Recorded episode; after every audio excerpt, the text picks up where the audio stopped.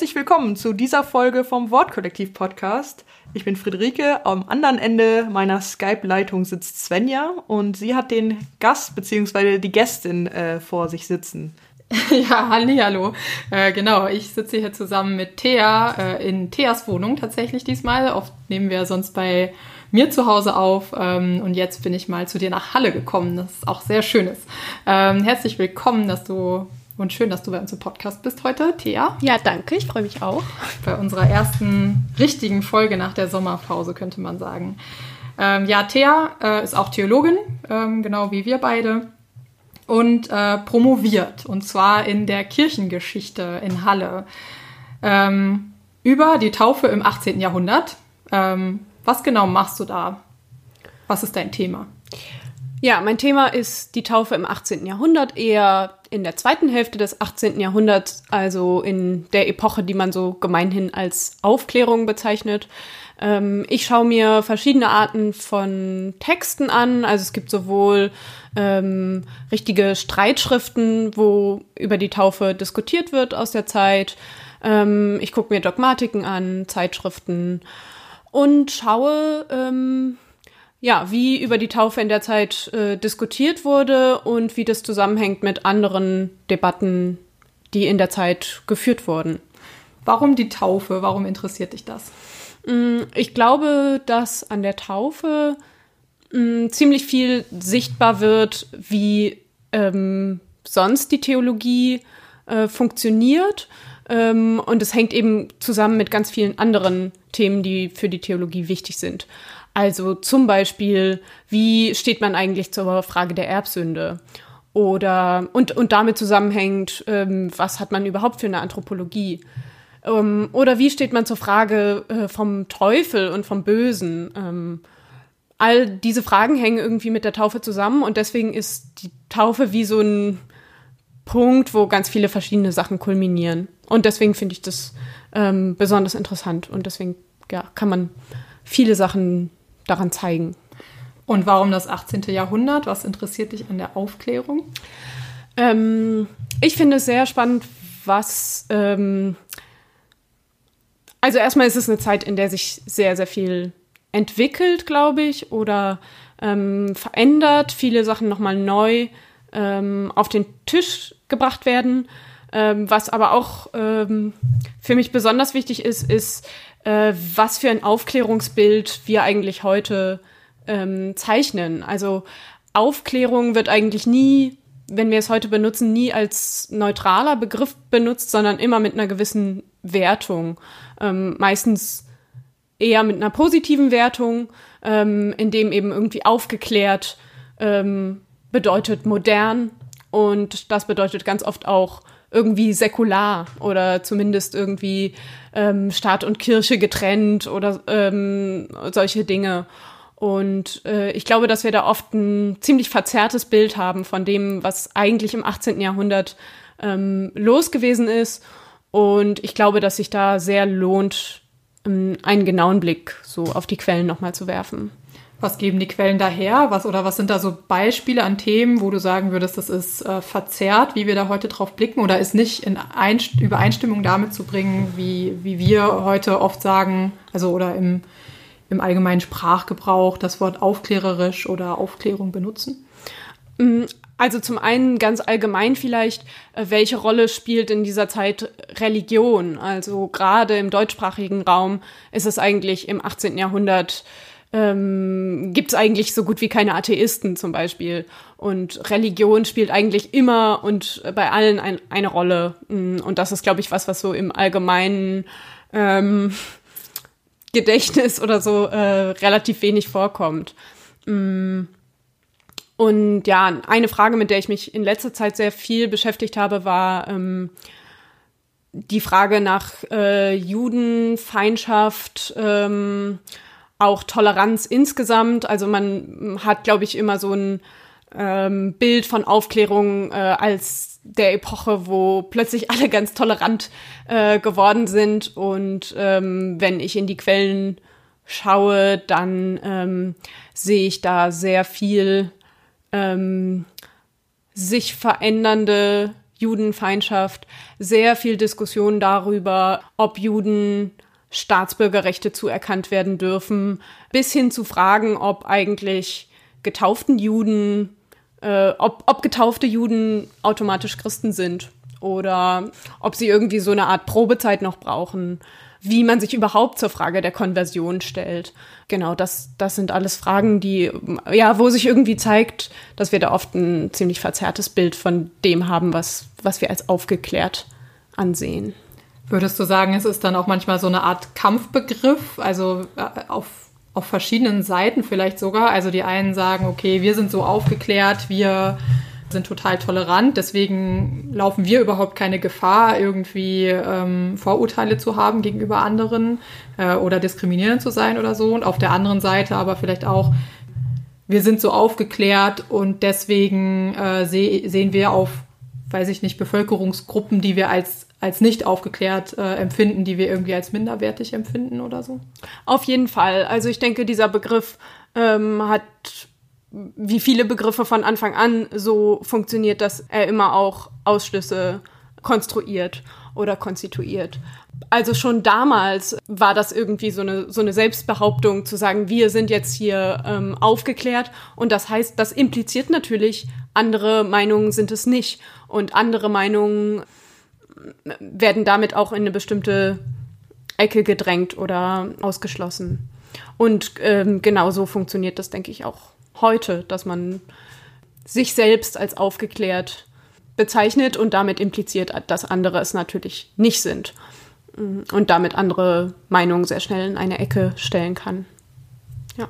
Und damit dann quasi auch Gefahr läuft, sich selber irgendwie so in Sicherheit zu wiegen, dass man bestimmte bestimmten Denkmustern gar nicht mehr verfallen kann oder so, denn man ist ja auf, aufgeklärt. Genau, und ich glaube, das passiert auch in der Kirche sehr stark, dass man ähm, denkt, wir, wir sind ein aufgeklärtes Christentum und ähm, das ist modern und das ist positiv und so und dann, ja, vielleicht auch an, an manchen Stellen blind wird und ähm, ja, zu wenig selbst reflektiert.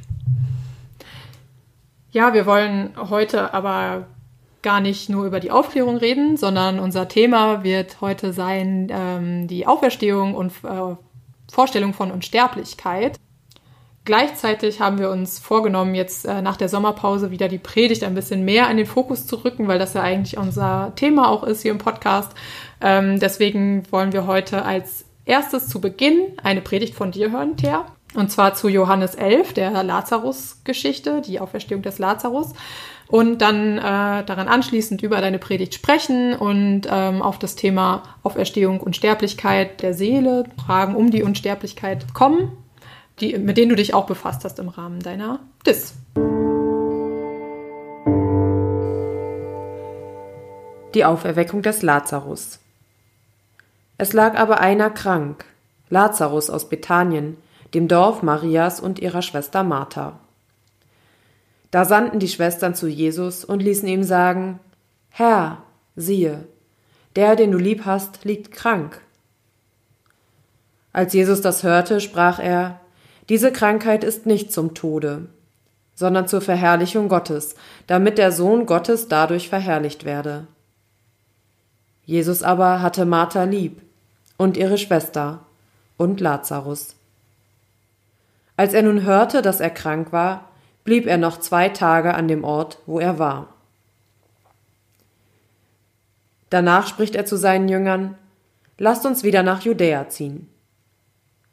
Danach spricht er zu ihnen, Lazarus, unser Freund, schläft, aber ich gehe hin, ihn aufzuwecken. Da sprachen seine Jünger, Herr, wenn er schläft, wird's ihm besser gehen. Jesus aber sprach von seinem Tode. Sie meinten aber, er rede vom leiblichen Schlaf. Da sagte es ihnen Jesus frei heraus. Lazarus ist gestorben, und ich bin froh um euretwillen, dass ich nicht dagewesen bin, damit ihr glaubt. Aber lasst uns zu ihm gehen. Als Jesus kam, fand er Lazarus schon vier Tage im Grabe liegen. Bethanien aber war nahe bei Jerusalem, etwa eine halbe Stunde entfernt. Und viele Juden waren zu Martha und Maria gekommen, sie zu trösten wegen ihres Bruders.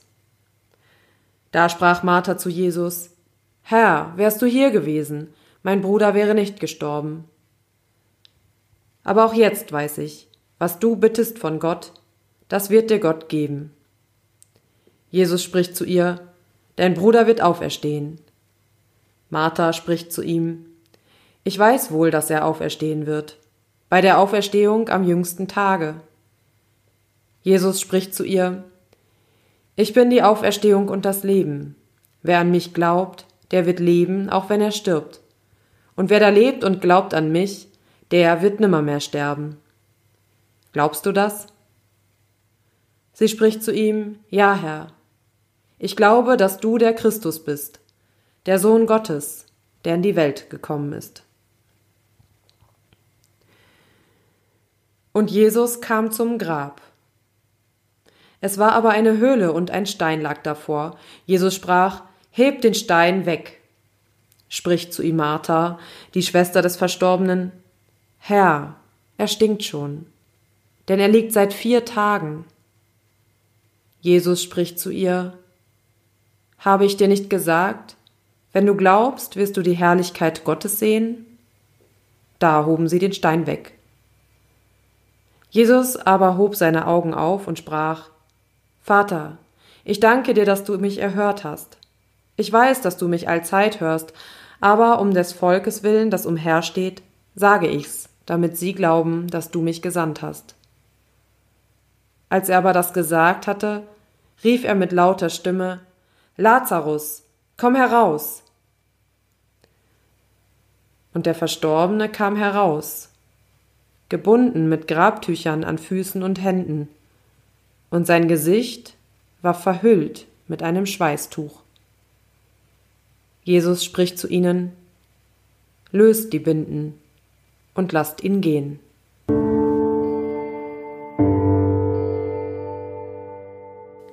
Lazarus war froh gewesen, als er merkte, es geht zu Ende. Die letzten Wochen der Krankheit waren furchtbar. Vor Schmerzen hatte er kaum schlafen können, und er hasste die Abhängigkeit von seinen Schwestern, die sich in der Küche so laut ankeiften, dass er es hören konnte. Im Grunde waren auch Martha und Maria froh gewesen, als die Leidenszeit vorbei war. Natürlich waren sie unendlich traurig, ihren Bruder verloren zu haben. Natürlich fragten sie sich, warum Jesus nicht gekommen war und geholfen hatte. Aber der Tod war dann doch eine Erlösung. Lazarus war also tot. Und plötzlich, nach vier Tagen, war er wieder lebendig. Er erfasste die Lage sehr schnell. Sein Freund Jesus hatte ihn gebraucht, um seine Herrlichkeit zu demonstrieren. Na wunderbar. Lazarus war ziemlich genervt. Nicht mal in Ruhe sterben konnte man mit so einem Freund. Auch für die anderen war es eine seltsame Situation. Sie hatten ja um ihn geweint, sein Begräbnis organisiert, sich Gedanken gemacht, wie nun alles ohne ihn weitergehen würde. Und jetzt war er auf einmal wieder da. Die ganze Sache zieht schließlich so weite Kreise, dass der Hohe Rat das zum Anlass nimmt, endlich mal was mit diesem Jesus zu unternehmen, der ihnen schon lange ein Dorn im Auge ist. Er wird verhaftet und hingerichtet. Jetzt fühlt sich Lazarus auch noch schuldig. Hätte er mich nicht auferweckt, wäre das alles nicht passiert. Auch Martha und Maria ärgern sich über sich selbst. Hätten wir Jesus bloß keine Vorwürfe gemacht und ihn damit zu diesem Wunder gedrängt. Der Boden ist ihnen nun erst recht entzogen. Ihr Lehrer und Meister ist weg, und sie müssen sehen, wie sie mit diesem neuen Leben irgendwie klarkommen. Ich weiß nicht, wie es euch geht, aber mir ist der Jesus in der Lazarus-Geschichte nicht sonderlich sympathisch. Jesus wird die Nachricht übermittelt, sein Freund Lazarus ist krank. Und Jesus wartet erst mal ab, obwohl er eigentlich nichts Wichtigeres zu tun hat. Als er dann endlich kommt, ist Lazarus bereits gestorben, was Jesus nicht besonders überrascht. Er scheint den Tod von seinem guten Freund Lazarus bewusst in Kauf zu nehmen, er spielt mit dessen Tod um dann als großer Wundertäter auftreten zu können und Lazarus, zack, wieder lebendig zu machen.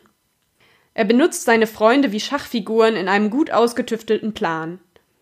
Und bei der ganzen Aktion scheint es Jesus nicht in erster Linie darum zu gehen, Lazarus zu helfen, sondern darum, seine Herrlichkeit zu präsentieren und so Glauben zu wecken.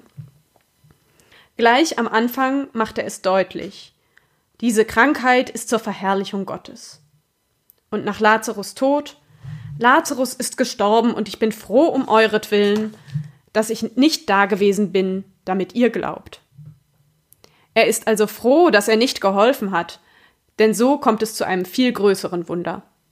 Eine Totenauferweckung macht natürlich mehr her als eine Krankenheilung. Für sich betrachtet erscheint mir diese Geschichte ziemlich makaber.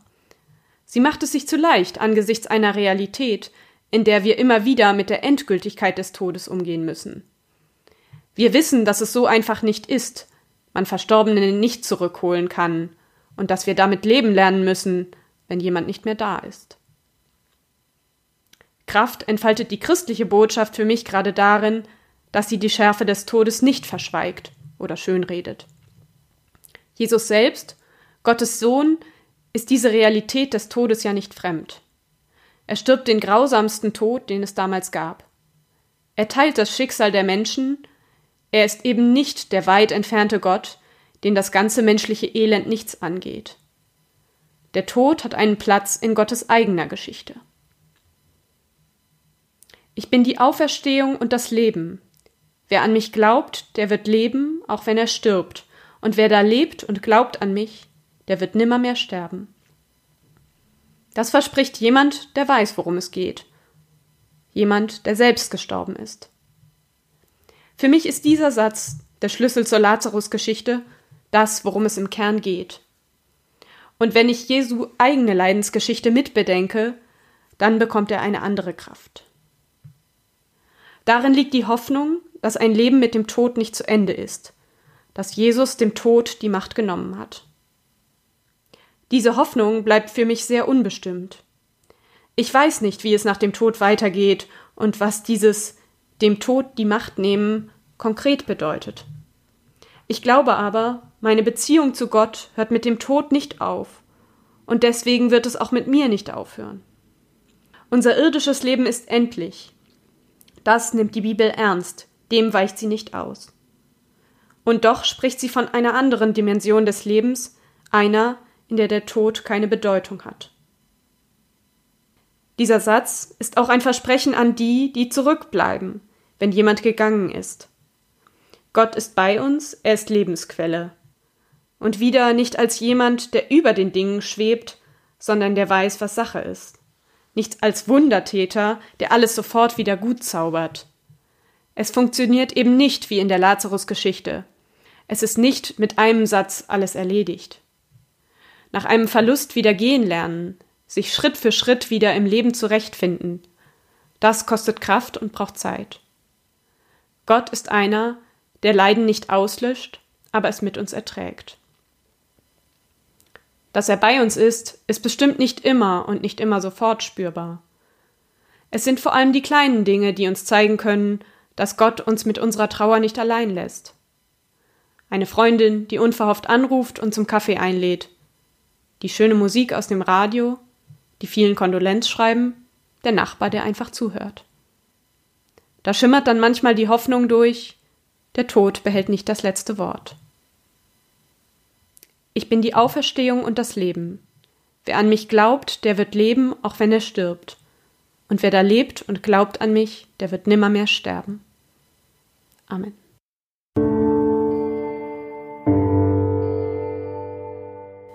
Ja, vielen Dank für die Predigt, Thea. Äh, magst du uns kurz erzählen, wo du diese Predigt gehalten hast und in welchem Kontext du sie geschrieben hast?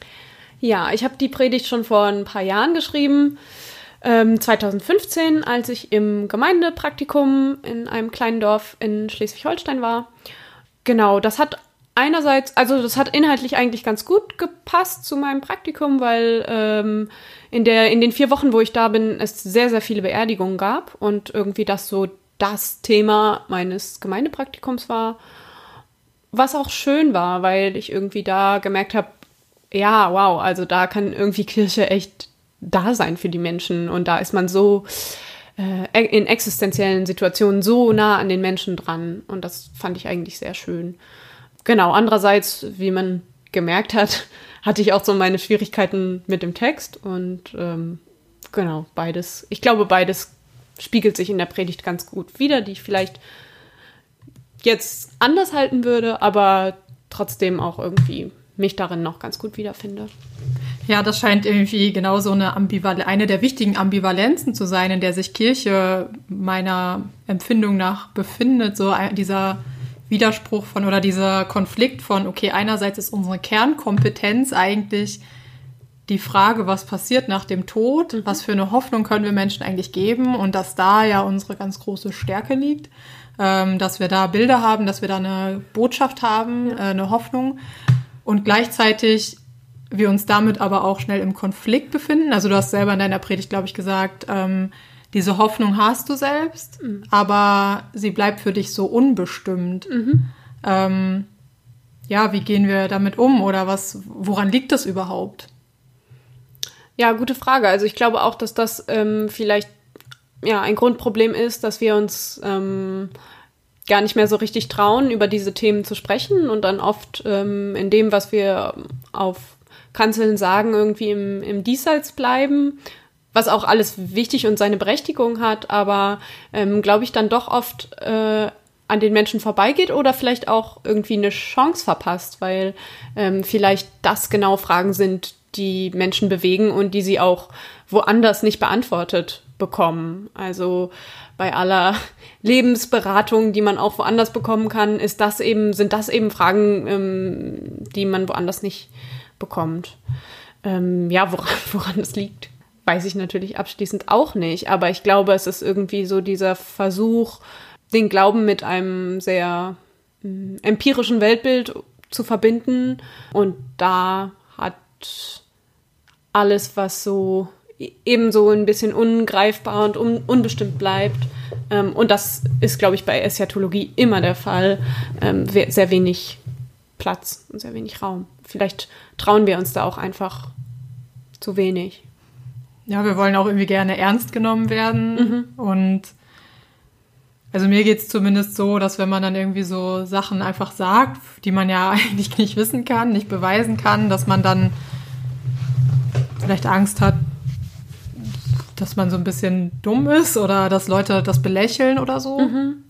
Ja, aber ich bin mir gar nicht sicher, ob das so ist, weil ähm, den Leuten ja durchaus bewusst ist, dass ähm, wir uns mit unserem Glauben auf eine andere Ebene begeben. Und ich glaube, da, dazu können wir auch, können wir auch stehen, sozusagen, ohne Angst zu haben, da in eine bestimmte Ecke gedrängt zu werden, oder? Ja, und meine Erfahrung ist auch, wenn man, wenn ich mit Leuten rede, die eigentlich mit Kirche nicht so viel zu tun haben oder sogar Atheisten sind, dass genau das aber die Frage ist, über die sie sich ja auch Gedanken machen und auch, also natürlich vielleicht nicht jeder Mensch, aber viele Menschen tun das eben doch, dass sie sich irgendwie vorstellen, also dass sie irgendein Bild davon haben, was passiert denn danach und dass allein dieser Glaube an etwas, dass da irgendwas kommt, dass das ja ganz mächtig ist, so, ne? Und das ist halt unsere oder eine unserer Kernbotschaften so. Und da habe ich manchmal das Gefühl, dass, also wenn ich auf mich selber gucke, aber das, ich glaube, das geht vielen so in der Kirche, dass sie sich manchmal weniger trauen, dazu irgendwas zu sagen, als äh, dass dann Leute so frei von der Leber weg sagen, die mit Kirche gar nichts zu tun haben oder die jetzt nicht Theologie studiert haben oder so. Dann. Also vielleicht ist es eher umgekehrt. Wir werden äh, nicht, nicht ernst genommen, ähm, weil wir so komische Sachen glauben, sondern vielleicht werden wir nicht ernst genommen, weil wir äh, unser Kerngeschäft verlassen oder ähm, ja, zu, zu bestimmten Aussagen nicht mehr wirklich stehen und uns irgendwie manchmal auf so ein, ja, weiß ich nicht, äh, ja, aufs Diesseits beschränken, sag ich mal. Ja. Und das können vielleicht andere auch besser als wir. Und, ja. Ja.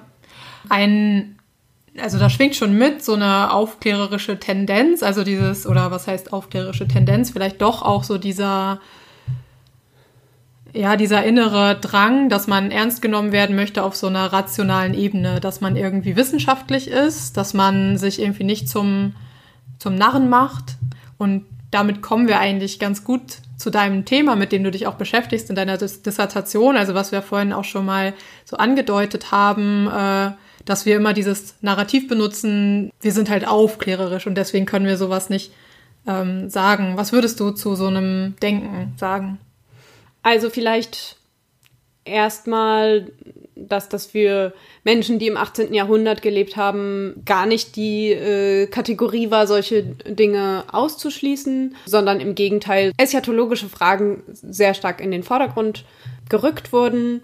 Das hängt auch damit zusammen, äh, dass es Tendenzen gab, zum Beispiel die Unsterblichkeit der Seele zu leugnen, beziehungsweise nur anzunehmen, dass die Seele materiell ist und ähm, Leib und Seele eben nicht getrennt sind. Da gibt es zum Beispiel einen französischen Arzt und Philosophen Lametrie, der, dessen Bücher sehr stark eingeschlagen sind, gerade im deutschsprachigen Kontext und es daraufhin eine ganz starke Gegenbewegung gab, ähm, in der eben die Unsterblichkeit der Seele ganz stark ins in den Fokus der Theologie gerückt wurde. Gerade auch solcher Theologen, ähm, die man heute als oft als Neologen bezeichnet oder ähm, als aufgeklärte Theologen.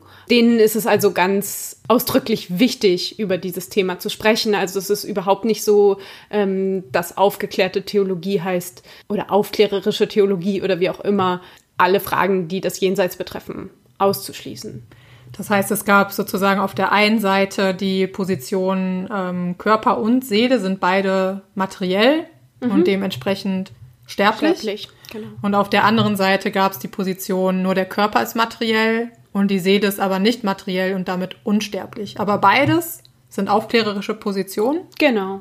Also es ist ein Diskurs, ähm, der eben nicht an der Stelle Halt macht, ähm, wo das Jenseits sozusagen beginnt. Genau, sondern ähm, diese Diskussionen sind ganz stark ähm, im Zentrum der Debatten des 18. Jahrhunderts. Kann man da sagen, dass sich eine Seite durchgesetzt hat? Mm, nee, das würde ich, nee, das glaube ich nicht. Also ich glaube, die Diskussion bleibt sozusagen ähm, virulent und bleibt auch im, im ganzen 19. Jahrhundert ähm, sehr virulent. Und ja. Wie liefen diese Debatten ab? Also hat man sich da auch wirklich bunte Bilder ausgemalt, wie das dann aussieht im Jenseits oder in, wie war sozusagen strukturell die Argumentation? Äh, also es gibt tatsächlich Leute, die sich das in sehr bunten Farben ausgemalt haben. Ein äh, ja nicht so bekannter, aber eigentlich sehr im 18. Jahrhundert sehr ähm, einflussreicher ähm, schwedischer Wissenschaftler Swedenborg hatte verschiedene äh, Visionen äh, über das Jenseits und ja, hat das also sehr, sehr plastisch und sehr ausführlich diese Visionen aufgeschrieben. Was sind das für Bilder oder was sind das für Visionen? Also Swedenborg nimmt tatsächlich in, seinem, in seinen äh, Visionen auch eine ziemlich starke äh, Umformung der ganzen Theologie vor, ähm, indem es eigentlich nicht mehr Christus als Erlöser gibt oder ähm, nicht mehr Gott als Richtergott, sondern der Mensch quasi selber mit seinem ähm, diesseitigen Leben entscheidet, wie sein Schicksal nach dem Tod aussieht. Ähm, also es gibt auch sowas wie Himmel und Hölle, ähm, aber die, die Strafen oder Belohnungen sind äh, keine, die Gott auferlegt hat, sondern die der Mensch sich sozusagen selber zugezogen hat. Ähm, und die, diese Seelen ähm, im Jenseits, die suchen sich sozusagen ihresgleichen und dadurch entstehen verschiedene, ähm, ja, verschiedene Gruppierungen. Das sind so ein paar äh, Grundzüge.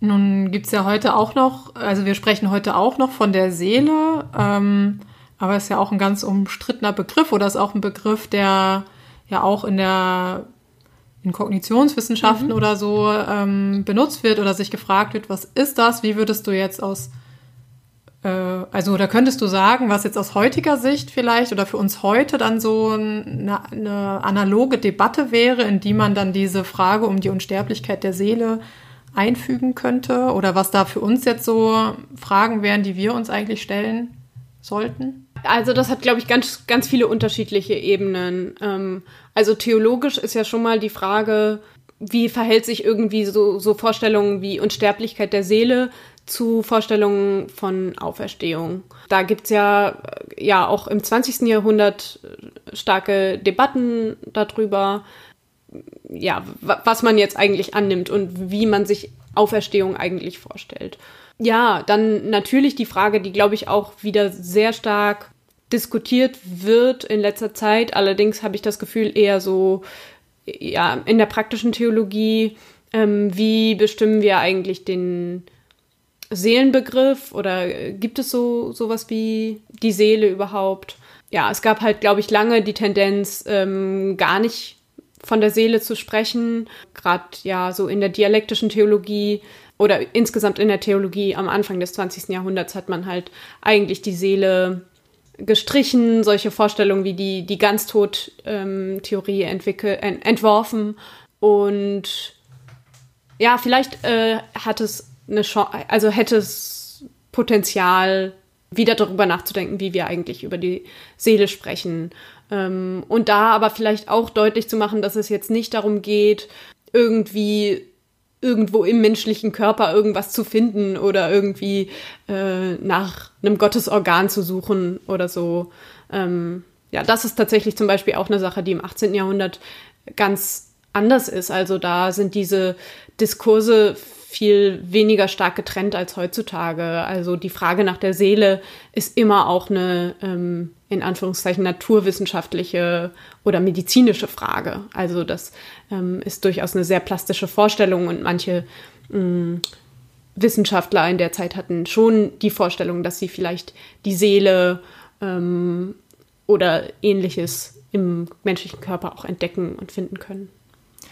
Wobei das ja heute vielleicht auch ein Stück weit noch so ist, oder? Beziehungsweise denke ich oder erwische ich mich selber dabei oder bemerke ich bei mir selber, dass ich im Grunde die Kompetenz darüber, ob es so etwas gibt wie eine Seele, dann doch eher Neurowissenschaftlern oder Kognitionswissenschaftlern zuschreibe, also dass ich, oder mhm. Hirnforschern generell, ähm, und sozusagen dem, den Erkenntnissen dort immer ja Priorität einräume. Also wenn, wenn es dort halt heißt, ähm, Bewusstsein meinetwegen auch äh, formiert sich ja oder gibt es nicht unkörperlich, sondern mhm. ist ja mhm. immer ein körperlicher Prozess, ein neurologischer Kör ähm, körperlicher Prozess, der eben nicht unabhängig von meinem Körper ist, mhm. dann ist das erstmal was, ähm, dem ich Priorität einräume gegenüber dem, wo ich, was ich äh, aus religiöser Sicht glaube. Und ja, die Frage ist dann ja, wie wie geht man damit um, dass, dass man dem natürlich seine Kompetenz nicht abspricht, aber gleichzeitig wir uns ja diese Fragen stellen, was passiert denn nach dem Tod? Ähm, und, und der Mensch sich ja irgendwie doch empfindet als etwas, das, das eben so einen körperlichen Teil hat und eben auch einen seelischen, aber der halt überhaupt nicht so stark voneinander zu trennen ist. Mhm. Und wie kann ich Aussagen darüber treffen, was dann nach dem Tod damit passiert, wenn ich im Grunde ähm, aber diese Kompetenz darüber, was der Mensch da tatsächlich ist, abgebe. So. Boah. Ja, also die Frage ist aber, ob solche Begriffe wie Seele dann ähm, nicht eher auf einer ganz anderen Ebene zu verorten sind als auf so einer mm, naturwissenschaftlich-anthropologischen. Also natürlich das, wie ich den, wie ich den Menschen mh, begreife und verstehe, das ist natürlich geprägt von dem, ähm, was in Naturwissenschaften passiert. Aber die Frage, was irgendwie äh, Seele bedeutet, was den Menschen ausmacht, ähm, was den Menschen in seiner Gottesbeziehung bestimmt, das alles sind irgendwie für mich Fragen, die auf einer anderen Ebene liegen und auf einer anderen Ebene zu beantworten sind. Was, glaube ich, aber eine wichtige, also irgendwie eine wichtige Erkenntnis ist, äh, hinter die ich auch nicht zurück möchte, ist, dass äh, der Mensch eine Einheit aus, ähm, aus Körper und Seele ist, wenn man, wenn man so möchte. Also das, was ich mit meinem Körper erlebe, natürlich auch Auswirkungen hat auf alles, was irgendwie ähm, in meinem Geist passiert. Und ähm, diese Verschränktheit oder ähm, Untrennbarkeit, die möchte ich auch theologisch irgendwie nicht aufgeben. Ja, ich habe äh, da neulich auch noch so drüber nachgedacht, dass es ja einerseits etwas ist, das total im Christentum verankert ist, also dass wir die Komponente der Leiblichkeit, dass die ja in der Auferstehung eine ganz große Rolle spielt. Also wir haben, es, äh, es gibt eben gerade nicht diese Trennung von äh, Leib und Seele ähm, wie im platonischen Modell, sondern man grenzt sich da eigentlich äh, von ab und sagt, die, die Auferstehung ist auf jeden Fall körperlich, aber traditionell gibt es im Christentum ja eigentlich weniger dieses, diese spirituelle Verknüpfung von Körper und Geist, wie wir sie vielleicht eher in östlichen Religionen haben. Also äh, ich habe mich jetzt zu einem Kung-Fu-Kurs angemeldet beim Unisport. Und da ist mir das so aufgefallen oder ich habe ein bisschen ähm, mir Videos dazu angesehen, dass äh, um mich nochmal zu informieren darüber und wie stark da ja so die Spiritualität mit dem mit der körperlichen Übung zusammenhängt und dass wir da doch so ein bisschen anders geprägt sind und diese doch irgendwie trotzdem, obwohl wir diese Leiblichkeit haben in der Auferstehungsvorstellung, dann uns doch irgendwie immer auf die, auf die Seele, so äh, die vermeintliche Seele fokussieren und irgendwie auch dann quasi im Diesseits nicht verstehen, wie das, dass das total zusammenhängt. Ja, genau. Ich glaube, dass da gerade relativ viel so gerade in der praktischen Theologie passiert ähm, und darüber nachgedacht wird. Und ja, ich glaube, da haben vielleicht wir Protestanten auch nochmal äh, beson Nachholbedarf. besonderes Nachholbedarf oder besonders ähm, können besonders darüber nachdenken, ähm, weil ich schon das Gefühl habe, wenn ich ähm, wenn ich zum Beispiel in der katholischen Messe bin, dass ich dann irgendwie anders eingebunden bin in mein, also irgendwie ganzheitlicher eingebunden bin. Ähm, auch mit, mit mehr, mehreren Sinnen und mit meinem Körper und so. Das stimmt. Und trotzdem gibt es irgendwie nicht dieses Ding von, okay, ich, ich praktiziere körperliche Übungen, um meinen Geist Ja. zu trainieren. So, das, Ja. Ich finde das irgendwie extrem faszinierend, ähm, gerade im Kung Fu, so, ne, Mhm. dass man ähm, mentale Stärke, also mentale Stärke jetzt in Anführungsstrichen ähm, und körperliches Training total miteinander verknüpft und sozusagen Mhm. das, wo ich spirituell hingehe, dass das über die körperliche Übung eigentlich erreicht wird. Mhm. So, und das ist irgendwie so eine totale Leerstelle im Christentum, ist mein Eindruck. Vielleicht Ja. stimmt das auch gar nicht, aber wie stellst du dir denn das Jenseits vor? Oh je, das ist eine sehr schwierige Frage, ähm, weil ich glaube, ich gar nicht so Bilder, konkrete Bilder malen kann. Ähm, In deiner Ich Predigt war ja glaube, Beziehung, der Beziehungsaspekt. der, ja, ich glaube, der. Beziehungsaspekt spielt irgendwie eine große Rolle. Also ähm, irgendwie in irgendeiner Form bei Gott aufgehoben sein in meinem, in meinem ganzen, in meinem ganzheitlichen Sein. Also mit, mit allem, was irgendwie mich ausmacht und ähm, was mein Dasein auf der Erde ausmacht.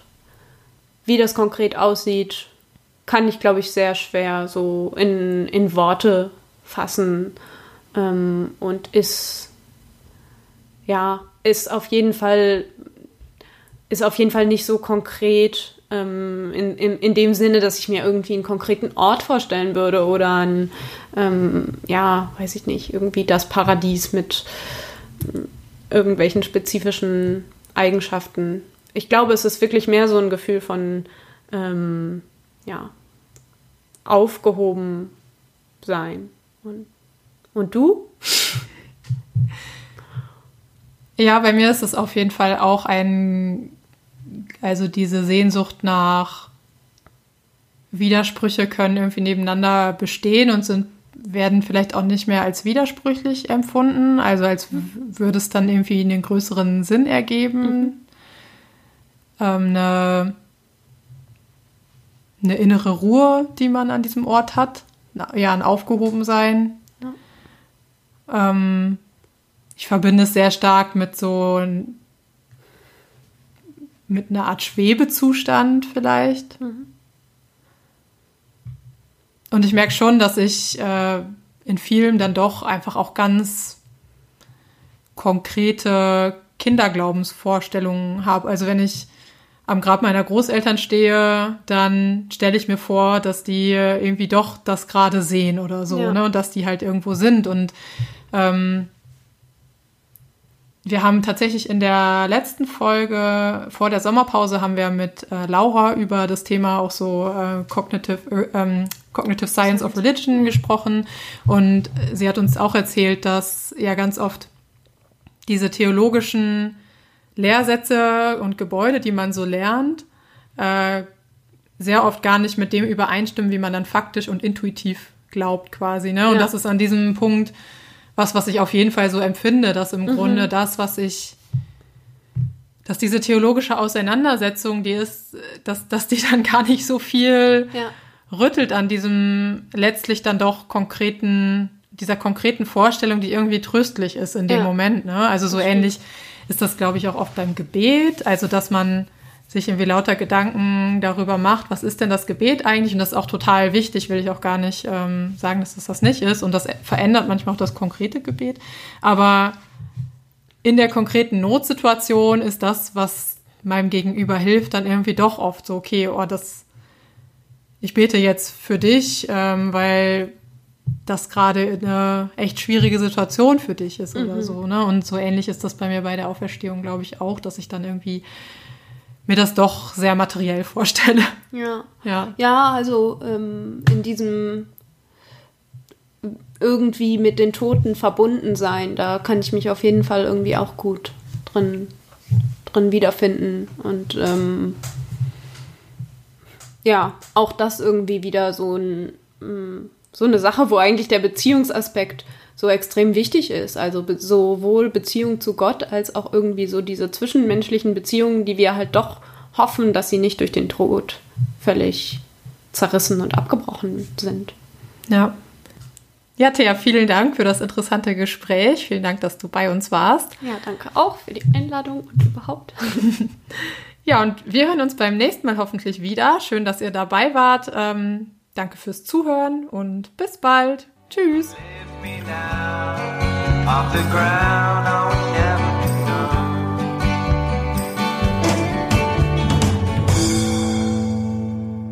Tschüss.